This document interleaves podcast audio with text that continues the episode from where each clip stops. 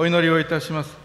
天皇お父様皆をあがめます。こうして主イエス・キリストを中心にあなたを礼拝する礼拝に私たちを招いてくださったことを感謝をいたします。招待なければ神様来ることができない私たち一人一人です。しかし主あなたは私たちを選び私たちを招いてくださいました。ご招待に預かることができたことを今日喜び感謝をいたします。主よどうぞあなたが一人一人ここにおられるクリスチャン一人一人またこれをお聞きになってそれぞれの場で礼拝を捧げておられるお一人お一人を豊かに祝福してくださることをお願いを申し上げます。義と平和と喜びが私たちと共にあり私たちから神の国が広がっていきますようにとお祈りをいたします。どうぞ主よ私たちがこうして礼拝を捧げ賛美を捧げそして祈り心を持って主の前に出てそして祈りを捧げる間にあなたがどうぞ私たちに義があるか平和があるか私たちに喜びがあるか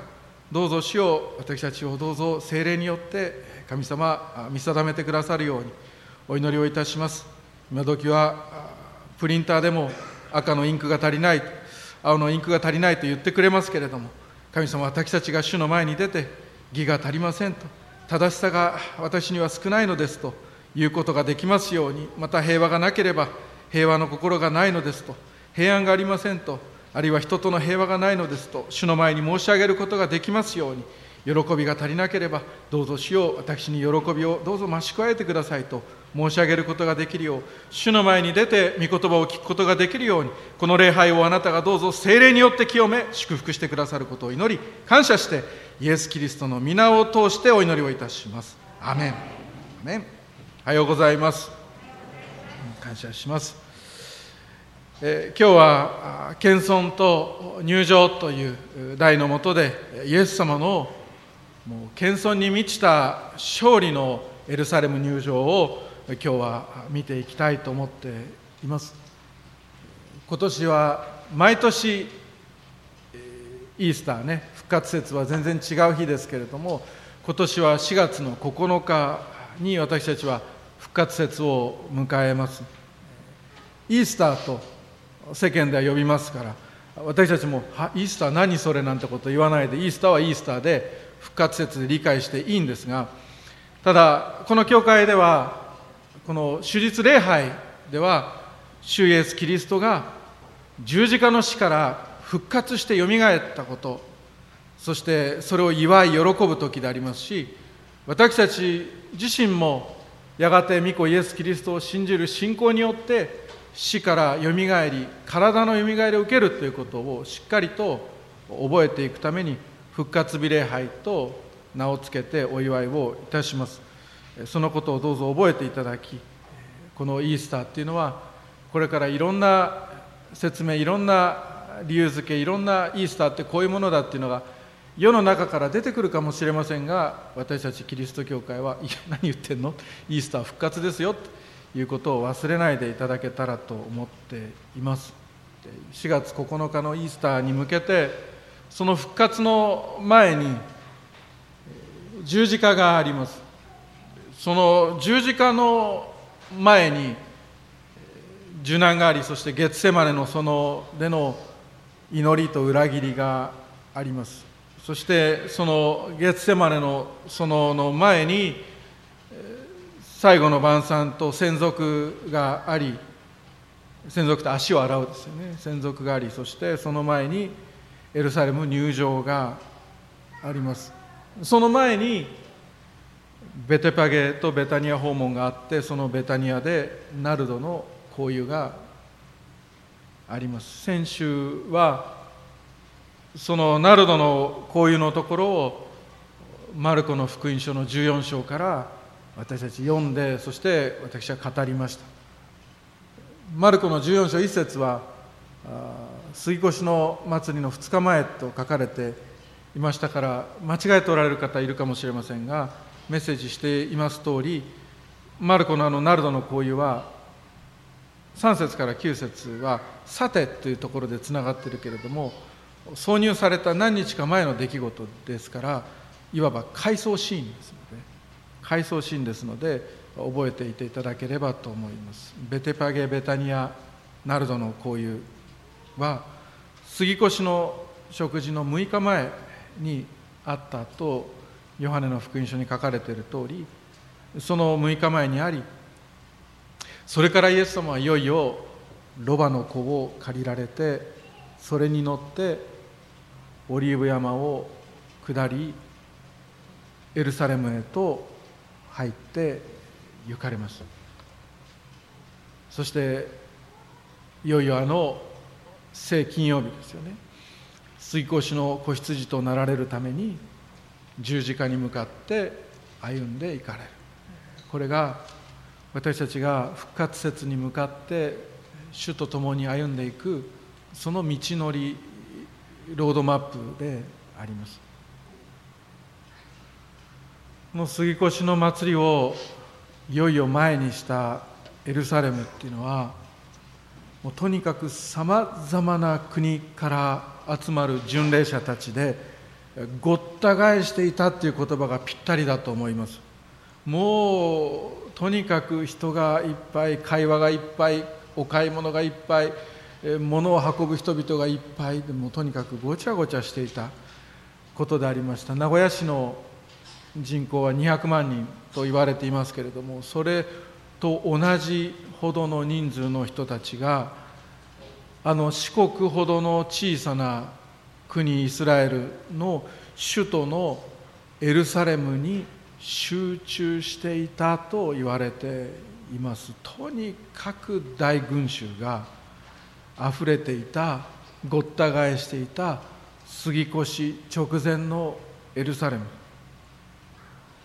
それを思いますとなるほど。イエス様を捕まえようとした大祭司やイエス様を捕まえようとした立法学者たちがローマ兵たちの力を借りてもイエス様を捕まえられないと思った理由がここに分かります。それで彼らはちょうどその時イエス様を裏切りますと言って銀貨30枚で裏切りに来たイスカリオテのユダを使ってイエス様を捕らえたわけです。それどうしてかっていうと人が多かった。ひげ面のユダヤ人がですよ。山ほどいるその中で真っ暗なオリーブ山でイエス様一人を見つけるってことはもうまず無理で裏切る人が口づけをして先生と言ってこの人だというような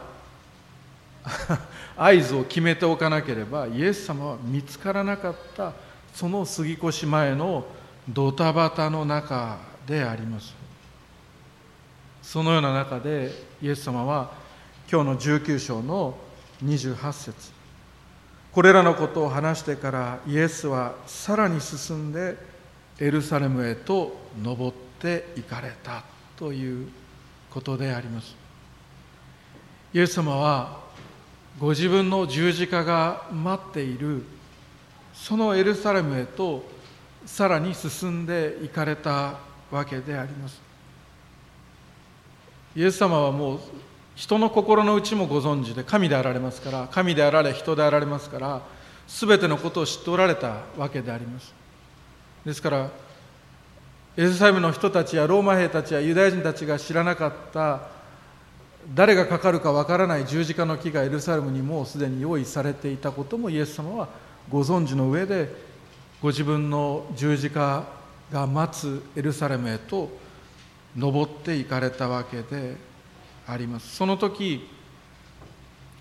ベテパゲでベタニアとベテパゲオリビアの雲近くの町ですけれどもそのベテパゲで2人の弟子が派遣されて行きます。主がお入り用なのです。後でお返しいたしますという言葉とともにある町村のそのロバがまだ誰も乗せたことのないロバの子をイエス様が借りてそしてお使いになられるということがありました。まだ誰も乗せたことがないっていうのは結構大事な一言であってイエス様王の王主の主神をあの歴史的なエルサレム入場のためにゼカリアの予言の成就として用いるロバはそれ以前に汚いことのためにあるいは犯罪にあるいは汚れた事柄のために使われるわけにはいかなかったので誰も乗せたことのないまだ一度も使われたことのないロバをイエス様はそのベテパゲから使わした弟子たちの村に用意をしておられたわけであります。そのロバの子には弟子の上着がジャケットが蔵として敷かれました。そしてイエス様をそのオリーブ山からエルサレムへと運んでいったわけであります。でもその土地勘って皆さんがもし聖地旅行行かれたのであればもうどのぐらいの坂のきつさなのかがお分かりかと思います。そうでなくても今はもうインターネットで Google Earth やそれからインターネットで検索すればそのオリーブ山からエルサレムがどんな状態なのかがお分かりになると思うので後でご覧いただいたらいいかと思います。エルサレムがあってそしてそのエルサレムは谷で囲まれていましたからキデロの谷があってそしてその谷底からぐっと今度はまた登っていきます。この登っていくその丘のような山がオリーブ山であります。100メートルぐらいだと言われていますけれども高低差。その山からイエス様がロバの子に乗ってこのキデロの谷を下って行き谷底まで行ってそして今度はエルサレムに向けて最短距離であれば確実に東の門を使ったはずですから東の門に向けて主の栄光が入っていくというのがこのオリーブ山を越えてエルサレムへとロバの背に乗って進んでいかれるイエス様の姿でありました。今日復活に向けてもう少し細かく見ていきます。私たちはこのエルサレム入場をよく知っておきたいと思いますので進んでいきます。さあイエス様がベタニアを出たオリーブ山を越えたキデロの谷を越えてエルサレムに入ってくる。であろうということを知った人々はイエス様がそのオリーブ山の下りに差し掛かった時に大声で主がなしてくださった事柄のさまざまな事柄のゆえに喜びのあまり大声で歌い始めます。何歌う？何の曲歌う？って言ってみんなで話し合ったかもしれません。決めた曲は詩篇の118編がいいねっていう話になります。そこにはだって「ホサナホサナ主よ救いたまえ」という言葉が入ってるもん。イスラエルの王よ私たちを救いたまえと彼らは支援の118編を使って歌い始めるわけであります。そしてオリーブ山からエルサレムに行くにはさっき言いました通り谷を越えていく谷を越えていくその谷急勾配の坂だっていうのはもう言ってみれば分かることであります。アスファルトないんです、舗装されてもいなかった。急勾配の坂を下って谷底まで行ってそこからエルサレムの坂を登って東の門から入場していくためにはまた急勾配を登らなくてはならない。ロバはまだ誰も乗せたことがないロバで慣れていなかったかもしれませんからロバの足が滑らないようにと周りにいた人々は自分のスーツのジャケットを地面に敷いてそして木の枝をどこからか折ってきて、まあ、確実にオリーブ山ですけど確実に折ってきてそしてよく平和公園なんか歩きますと木の枝をこう敷いた階段なんかあったりしますでしょ？足が滑らないようにと即興で階段を作りそしてそれでも滑るかもと言って葉っぱをのついた枝を敷いて転ぶことがないようにしました。これらの今お話ししたことは全部私福音書と呼ばれるマタイマルコルカヨハネの中に書かれています。うん本当に。だってコピーしましたこれがこれがマタイでしょ？これがマルコですよね。そしてこれがルカでこれがヨハネ。4枚並べて見てみると本当に聖書面白いです。あの並行記事って言いますけどマタイマルコルカヨハネ。ぜひコピーして並べて読んでみてください。今言ったことが全部書いてありますから。本当に面白い。ただこれを捨てる時にお祈りして捨てなきゃいけないので そこがちょっと困るところでありますけれどもコピーしてそして聖書を読んでみてください。その人々が夏目足の葉と枝を持って迎えてイスラエルの王に祝福あれと賛美を始めます。彼らはその時考えていたのは自分たちの罪の身代わりの生贄として神が人となられそして今までやってきたあの子羊の生贄を完成させてくださるってそんなふうには考えていなかったわけでありました。そこまで思いを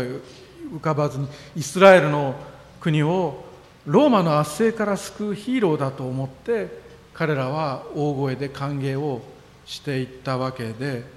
あります。その騒ぎが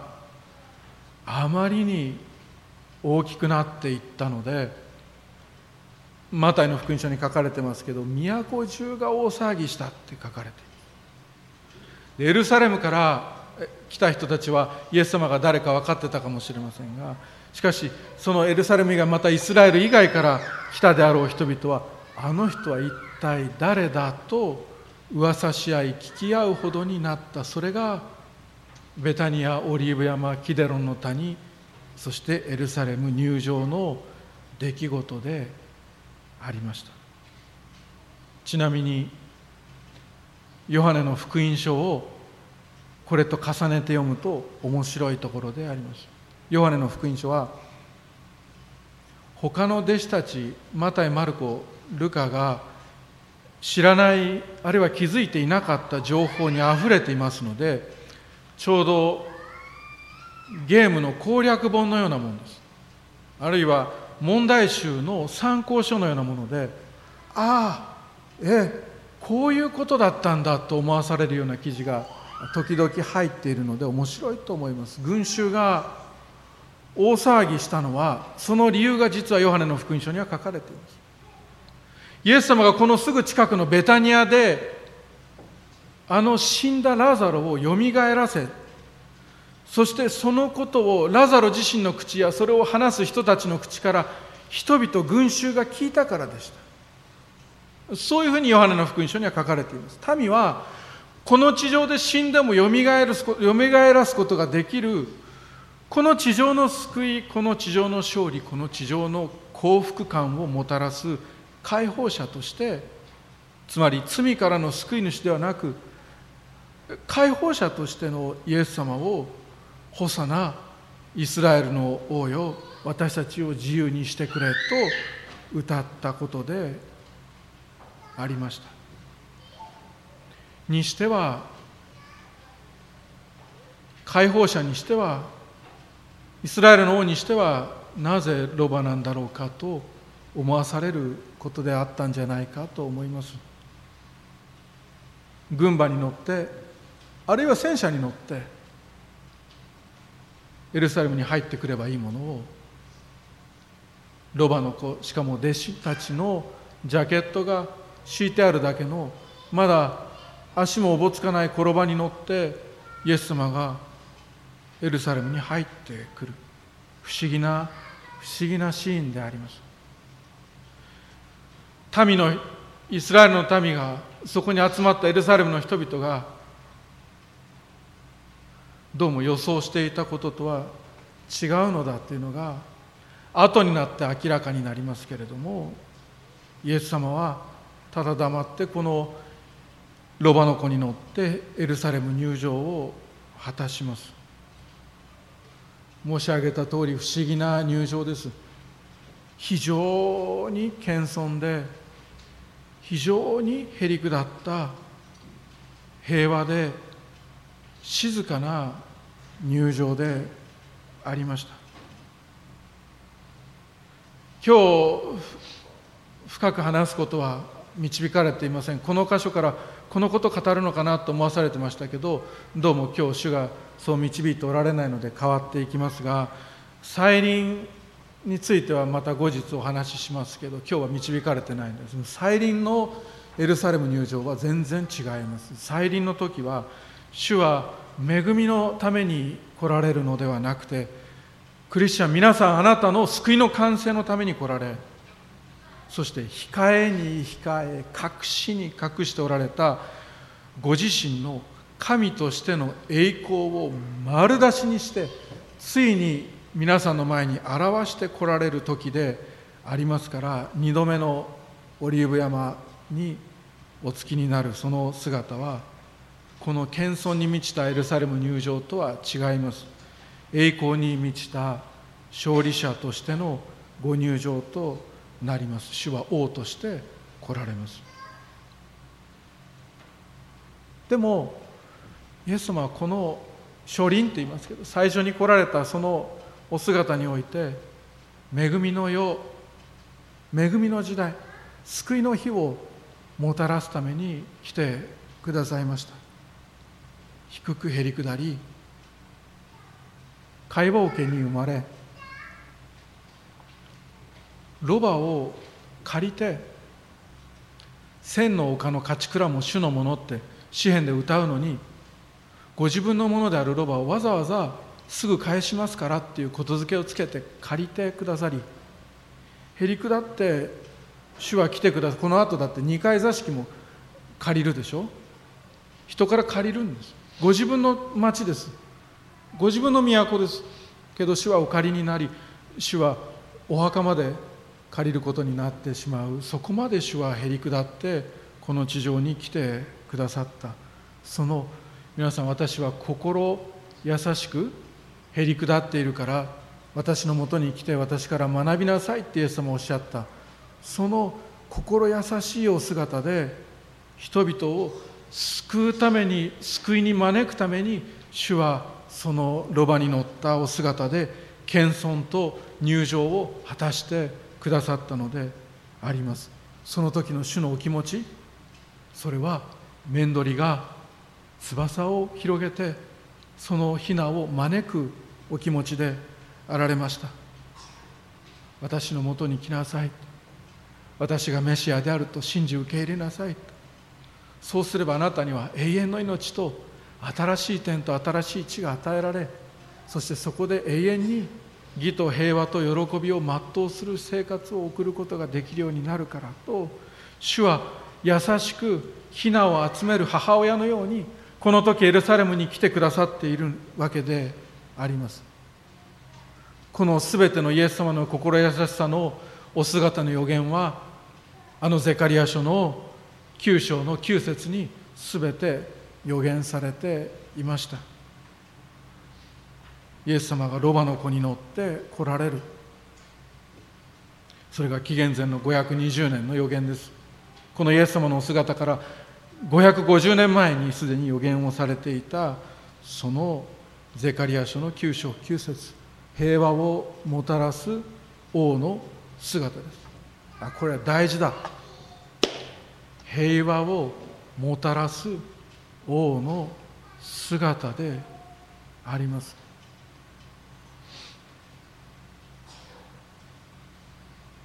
なぜならこの方は平和の君だったからです。この方は平和の君だったからです。兄弟姉妹皆さんの中で大きな責任を負っておられる方いらっしゃいますか？組織やグループや会社や家族学校やさまざまな地域の中で大きな責任を担っておられる方いらっしゃいますか？あなたはどちらの王か？私たちの主は平和の君であられます。そして主はロバの子に乗ってエルサレムにご入場をされました。この時の出来事の裏話があって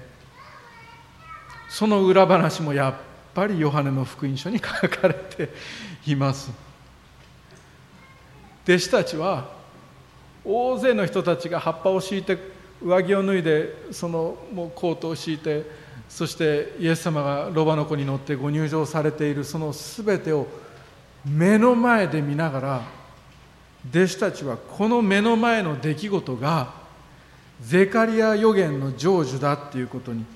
全く気づいていません。全く気づいていません。多分ですよ。私が想像してよければなんでロバの子なんか乗ってんだろうと思ったと思うはずです。なんでわざわざ借りに行かこんな歩いたらいいじゃないか。あるいはもしこんなふうにもう大勢の人から迎え入れられるんだったら馬の一頭ぐらい借りてくればいいものをどうしてロバの子なんだろう全然似つかわしくないじゃないかと思っていたに違いありません。それかもうとにかく目の前のさまざまな次へ次へとシーンが展開していく忙しさの中で弟子たちはもう全く何が起きているのか分かっていなかったかもしれない。しかし裏話では後で思い起こしたって書いてあります。後で思い起こした。これが予言の成就だったということに後で分かったということです。それに気づいたのはいつかは分かりません。ヨハネの福音書には書いてない。みんなで一緒にシナゴーグの礼拝に出た時にちょうどゼカリア書が読まれてそして弟子たちが顔を合わせてどっかで見たねこれって言ったのかもしれませんしあるいは弟子たちが一つ場所に集まって共に会っていた時に誰かがゼカリア書の9章9節は言わなかったでしょうけどゼカリア書を覚えてるあれイエス様だと思うよって言ったのかもしれません。それかもしかするとそれよりももっと早くエマオの途上でイエス様があの二人の弟子にご自身のことを旧約聖書から紐解いてお話になってそしてあのゼカリア予言の成就でイエス様が何の動物に乗ったかって聞かれたかもしれませんね。弟子たちは答えたあの時私が見たのはロバの子でした。そしたらイエス様がゼカリア書からお話になられた時に心は怪しく燃えたのかもしれないと思います。でもこの時弟子たちは全く目の前で起きている出来事が何なのかはさっぱり分かっていません。でももしかするとマリアはピンときてたかもしれない。彼女はずっとイエス様の身元で手伝いもしたいけどその時間をそこに割くことができず御言葉とそしてその予言の学びにずっと心を浸していたからであります。イエス様がロバに乗ってるよってベタニアから追いかけてみたその後ろ姿を見てゼカリア書の予言をはっきりと確信したかもしれない。でも私たちは兄弟姉妹再臨が近づく終わりのようにあってこの十二弟子たちのようであってはならないと思います。まあなってもいいかもしれませんけど怒られはしないかもしれませんけどでも目の前で起きる出来事の一つ一つを見ながら一体何のことだかさっぱり分からなくって御国について後から「ああ!」っていうのはこの弟子たちとヨハネの福音書に書かれている弟子たちと全く同じ姿でありますマリアはその良い方を選んだ私たち市場教会にこれがどう響くか心に留めつつ先に進んでいきますイエス様はこの後十字架で私たちの身代わりに死にそして私たち人間への神の怒りをなだめるための子羊として来られ供え物として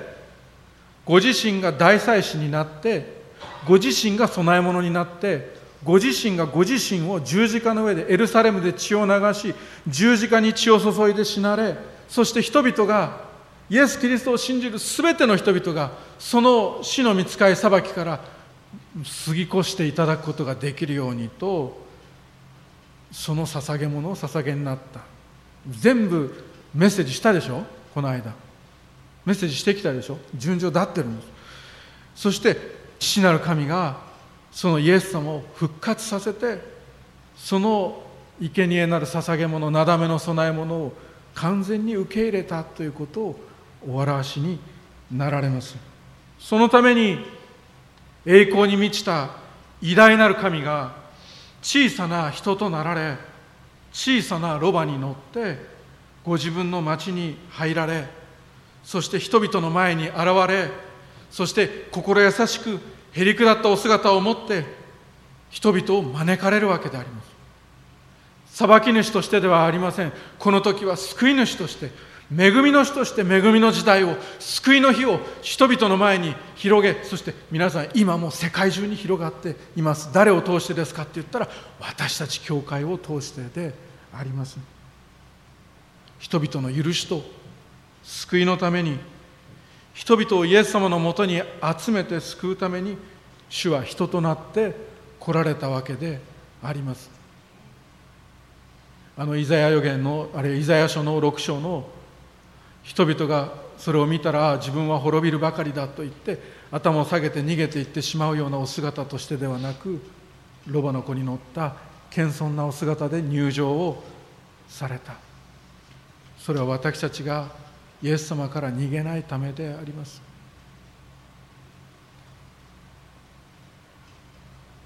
あるところにお父さんとお母さんとそして小さな子供がいる3人家族があってそしてお母さんと子供がクリスチャンで教会に行っていてお父さんは反対はしてないけどでも教会に行く気にはどうしもなれなかったという家族がありました。お母さんと子供がいつもイエス様の話をしたりする。そしてその話の中でやがてクリスマスが近づいてきてそしてクリスマスの礼拝だねという話になってイエス様が私たちの罪のために十字架にかかってくださるためにこの世に来られたんだという話を家庭の中で短くする。その話を聞きながらお父さんはどう聞いても何度聞いてもイエス・キリストが自分には関係のない存在としか思えないわけであります。クリスマスの集会行かないって言ってお父さんは「うん行かない。俺はいいや今日は」と言って2人を送り出す。その2人が教会に出かけて後にバンという音がしてお父さんびっくりして飛び上がって窓の方に行ってみるとその庭先に渡り鳥が1羽倒れているわけであります。なるほど。渡り鳥がガラスの窓に気づかずにこれにぶつかったなっていうことがお父さんには分かるわけでありますがどうも怪我をしているらしいっていうことが見て明らかでお父さんはこのままではこの渡り鳥がここで死んでしまうと思いほっとけずにソファから立ち上がりそして窓を開けて外に出ます。ところが人間の姿を突然見た渡り鳥は怯え傷ついた体であるにもかかわらず体をばたつかせて逃げようとするわけであります。羽は飛び散り血がその庭に広がりそしてその傷はだんだんひどくなるばかりであります。お父さんは違う違うと言います。どうして分かってくれないんだ？お前を助けようとしてるんだと渡り鳥に一生懸命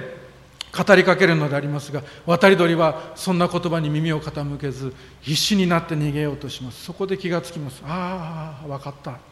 人間だから怯えてるんだなということに気がつきお父さんはさっと戻っていって白い服に着替えそして白いシーツを身にまとってそして鳥のように姿を変えてゆっくりとゆっくりと鳥に近づいて行きそしてその鳥を優しく優しく保護し助けてあげた。その瞬間にまるで電流が走るように気づいた。神が人となられて。神が人となってイエス・キリストとなって来てくださったのは私のためだったと。誰も気づいてくれないこの心に怪我をしている傷を負っているのに気づいてくださって自分で自分を助けようともがきながら苦しんでいるそんな私のためにイエス・キリストが私を保護するために来てくださった。私たちと神様との間に立ち込めてしまったその隔ての罪の真っ黒な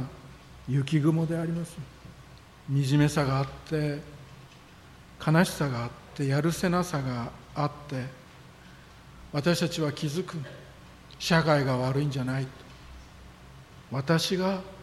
私の周りを悪くしていたでもそんな私のためにその黒雲を突き刺して神様が手を伸ばしてくださった。その手とは赤ちゃんとなってくださった。イエス様であります。その手が羊飼いたちの爪の中まで汚れた人差し指を握ってくださったように私たちの汚れた手を汚れたまま掴んでくださる。その姿は人となってくださり小さなロバを選んで乗ってくださったイエス様の姿であります。私たちがイエス様のすぐそばまで行って祈りと賛美を捧げることができるようにしてくださったへりくだった謙遜のお姿であります。イエス様はイスラエル国をローマから解放するヒーローとしてではなく私たち罪人を招き罪の滅び裁きから救う救い主としてこの時来てくださっていたのであります。その時のイエス様のお気持ちが聖書には書かれています。ルカの13章にも19章にも書かれていました。ルカの13章34節にはイエス様はイエス様を信じないエルサレムの裁きを知って泣かれました。エルサレムエルサレム。預言者たちを殺し自分に使わされた人たちを石で撃つ者よ。私は何度面取りがヒナを翼の下に集めるようにお前の子らを集めようとしたことか。それなのにお前たちはそれを望まなかった。イエス様がロバに乗りながら思っていたことはオリーブ山からエルサレム入場までイエス様の言葉はないと言いました。でもその心の言葉はエルサレムエルサレム。エルサレムエルサレムでした。そう呼びながら主は裁きへと向かうエルサレムのために泣かれたのであります。エルサレムに近づいて都をご覧になったイエスはこの都のために泣いて言われたと。イエス様は今も私たちの名前を呼びながら悔い改めてクリスチャンになるようにと呼んでおられます。今もそうであります。それは再臨までずっと呼び続けてくださる慈しみ深い主の恵みの言葉です。なぜなら今は恵みの時今は救いの日だからです。再臨のその瞬間までずっと私たちのことを集めようと呼び続けてくださっています。今日この言葉を聞くあなたがクリスチャンであるならば心配なんかはみじんもいりません。よく招きをするとクリスチャンが手を挙げることがある。あれは 念のためと思って手を挙げてるのかもしれませんがその必要なんかは全くありません。全くない。心配はみじんもいりません。でももしあなたがまだクリスチャンでないならあるいはキリスト信仰を捨てて歩んでいるのであればぜひ知っておいてほしいと思います。あなたのために救いの扉は今もずっと開きっぱなしです。イエス様あなたを救いへと招いておられるからであります。その救いのために救われるためにお金なんて一銭もいりません。あなたが救われるためにクリスチャンになるために支払うお金なんて一銭もいりません。お金で救いは買えないからです。この後捧げる私たちの献金は神への感謝の捧げ物です。救いのために払ってるんじゃありません。労働も奉仕もあります。それは感謝して捧げる捧げ物で救いのために捧げるものではありません。救いのためには労働も感謝も奉仕もこれっぽっちも必要ありません。修行が一番いらない。あなたの汗も血も涙も救いとは交換にならないからであります。救いとはあなたが救ってくださるイエス様を信じることです。イエス様あなたにイエス様あなたにおっしゃっておられます。罪の許しを信じなさいと。本当に私があなたを許すことを今日信じなさいと。救いの扉がある。この救いの扉をくぐってイエス様を信じる人になりなさいと。クリスチャンキリスト者となって礼拝者伝道者いろんな呼び方があるけど喜びの人としてこの地上を生き生きと生きていくことを私は願っているからとおっしゃっておられます。お祈りをいたします。祈りを捧げながらでありますが今日もしイエス様をまだ信じておられない方でイエス様を信じると告白をされる方今カメラこれ今十字架映してください。今すぐやってください。十字架映してください。十字架映してください。イエス・キリストを今日信じるという方いらっしゃったらその場で手を挙げてくださったらと思います。誰も見ていないです。イエス様を信じる方いらっしゃったら手を挙げてください。感謝します。私たちの教会では今度ペンテコステの礼拝に洗礼式を授けます。5, 5月の28日です。もしペンテコステに洗礼を受けたいという方がいらっしゃったらどうぞ遠慮なく。遠慮なんて誰にする必要もない。私はクリスチャンです。キリスト者です。洗礼を授けてください。クリスチャンになりますからというふうにして私のところに来てください。お祈りを続けます。イエス様私たちは今日イエス様を信じます。あなたが私たちの罪の救い主として永遠の命を与えてくださる主として私のもとに来てくださったことを信じます。それもへりくだったロバの子に乗られるお姿で私たちのところに来てくださったから私たちがあなたに信頼して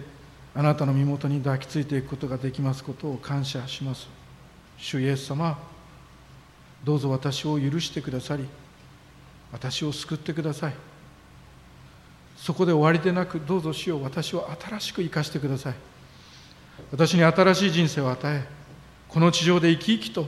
主イエス・キリストを愛しそして大胆に平和の君として生きるイエス様に倣って生きるものとならせてくださいますようにとお祈りをいたします。私の周りから義が